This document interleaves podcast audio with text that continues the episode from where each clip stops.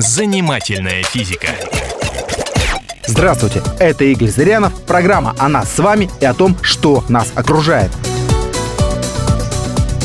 Знаете ли вы, что обычный тепловоз по дороге из Москвы в Архангельск становится на 60 килограммов тяжелее?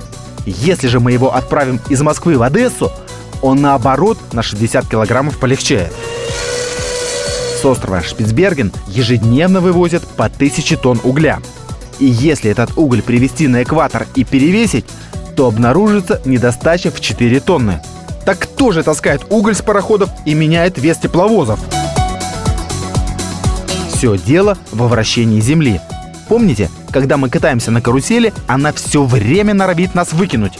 Также и Земля, вращаясь, стремится выбросить нас со своей поверхности. Да-да, вот так вот. Если мы находимся вблизи полюса, нас выбрасывает, но не сильно, потому что мы движемся медленно и описываем маленькие круги. По мере нашего перемещения к экватору мы начинаем делать все большие круги.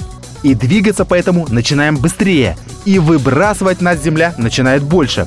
Шуточное ли дело, если в Москве мы крутимся со скоростью 300 метров в секунду, то на экваторе уже 460 метров в секунду.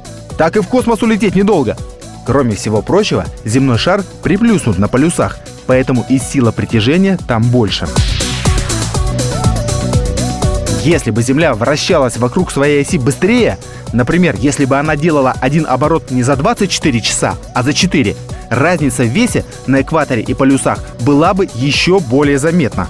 Тогда мы бы с вами, переехав с полюса на экватор, сбрасывали 10 килограммов. А так всего полкило. И если мы закрутим Землю в 17 раз быстрее, чем она крутится сейчас, тела на экваторе вообще не будут весить ничего. Сила выбрасывания возрастет настолько, что сравняется с силой притяжения. На экваторе будет невесомость. Занимательная физика.